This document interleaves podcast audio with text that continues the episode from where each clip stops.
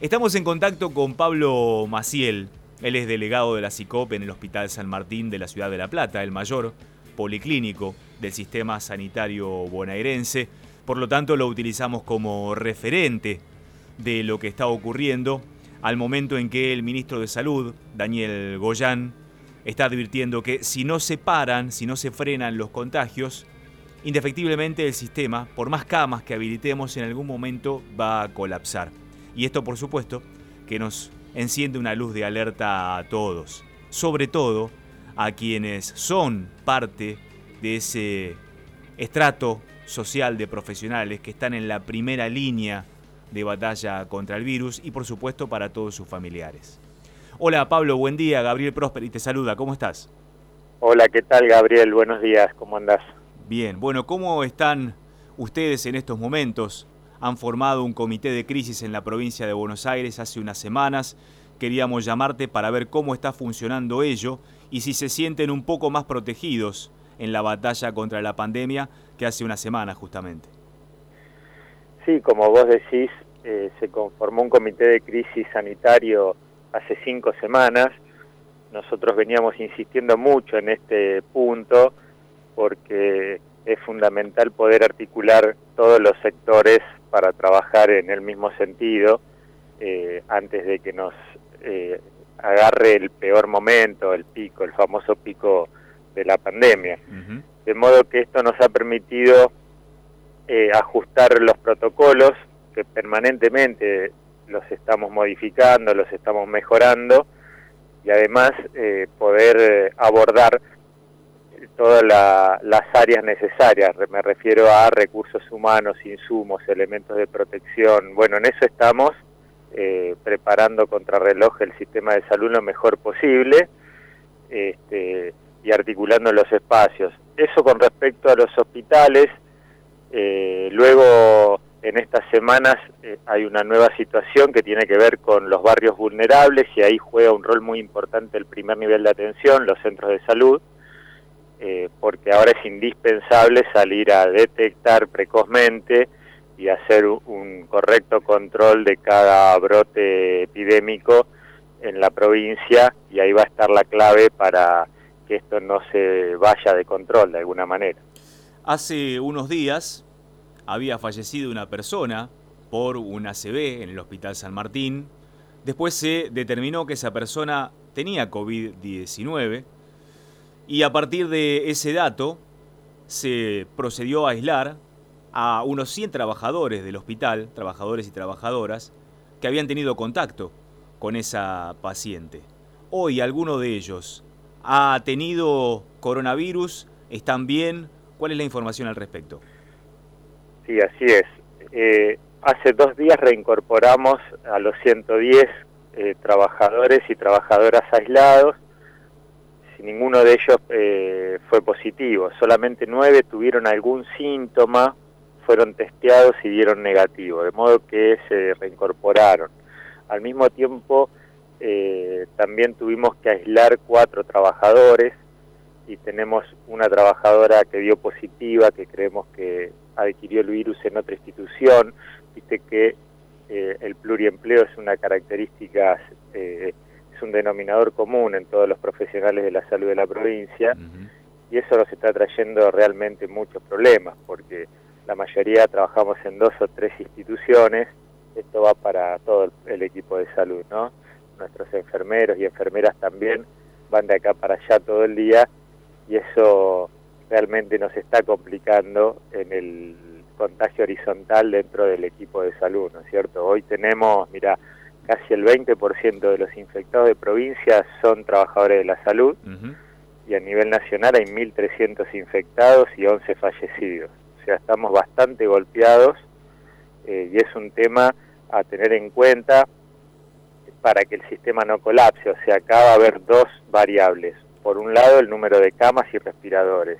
Por el otro lado, el número de trabajadores de la salud que, eh, podamos perder por infecciones o aislamiento. Así que bueno, estamos muy concentrados en ese tema, estamos pidiendo más testeos en el equipo de salud, etcétera. Estamos hablando con Pablo Maciel, delegado de la CICOP en el Hospital San Martín de la ciudad de La Plata.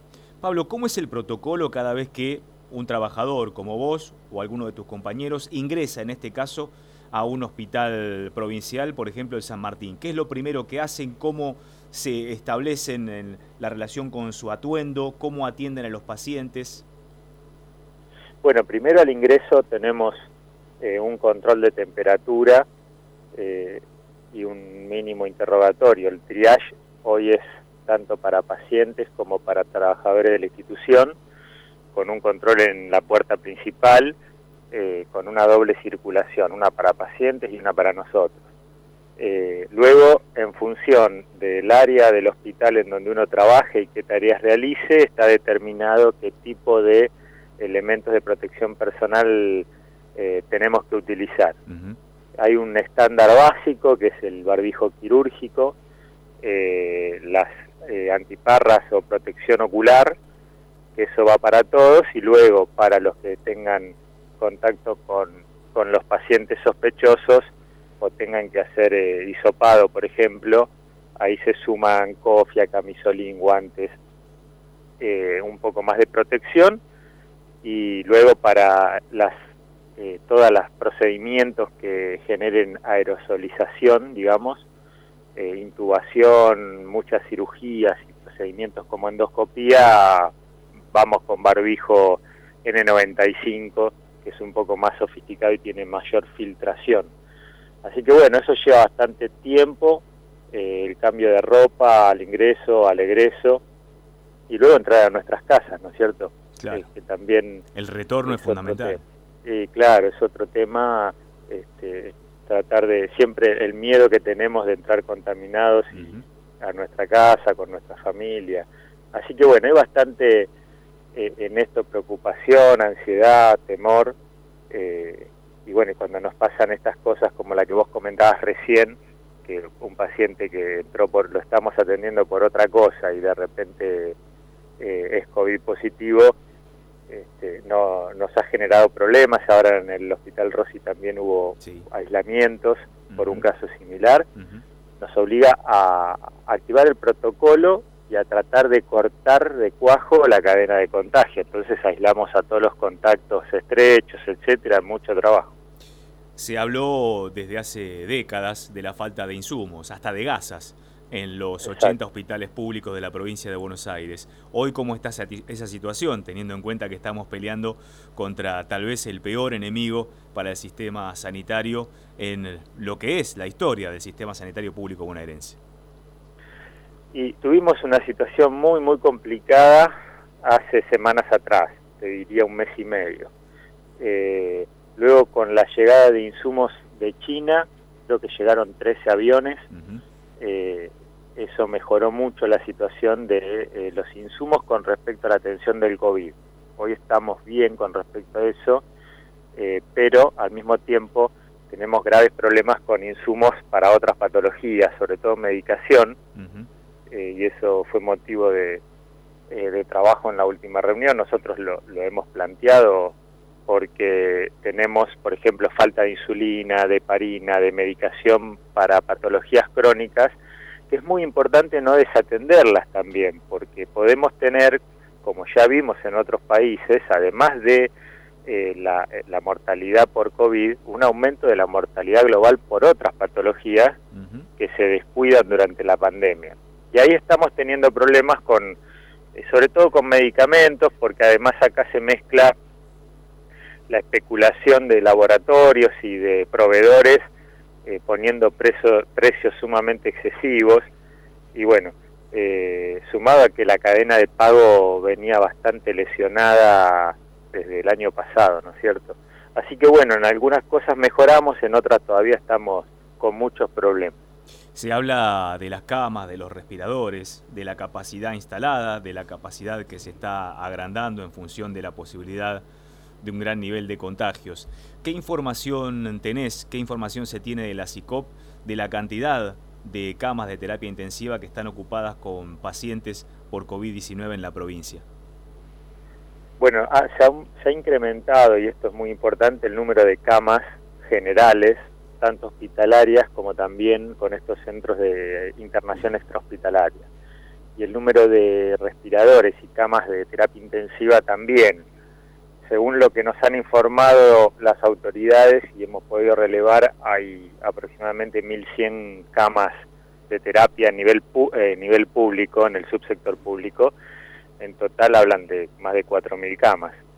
Eh, hasta ayer el número de pacientes en terapia intensiva a nivel nacional eran 256, menos de 100 en la provincia de Buenos Aires, pero tuvimos un impacto la semana pasada, digo los últimos siete días, en los hospitales del primer cordón del conurbano, tanto zona norte, sur, zona oeste, eh, con los brotes en Villa Azul, en Villa eh, hemos tenido por lo menos los hospitales de Quilmes, el Hospital Fiorito de Avellaneda han reportado eh, una ocupación que preocupa porque eh, tanto en Cava como en el conurbano, toda el área metropolitana, con esta velocidad puede colapsar el sistema eh, en el mes de junio.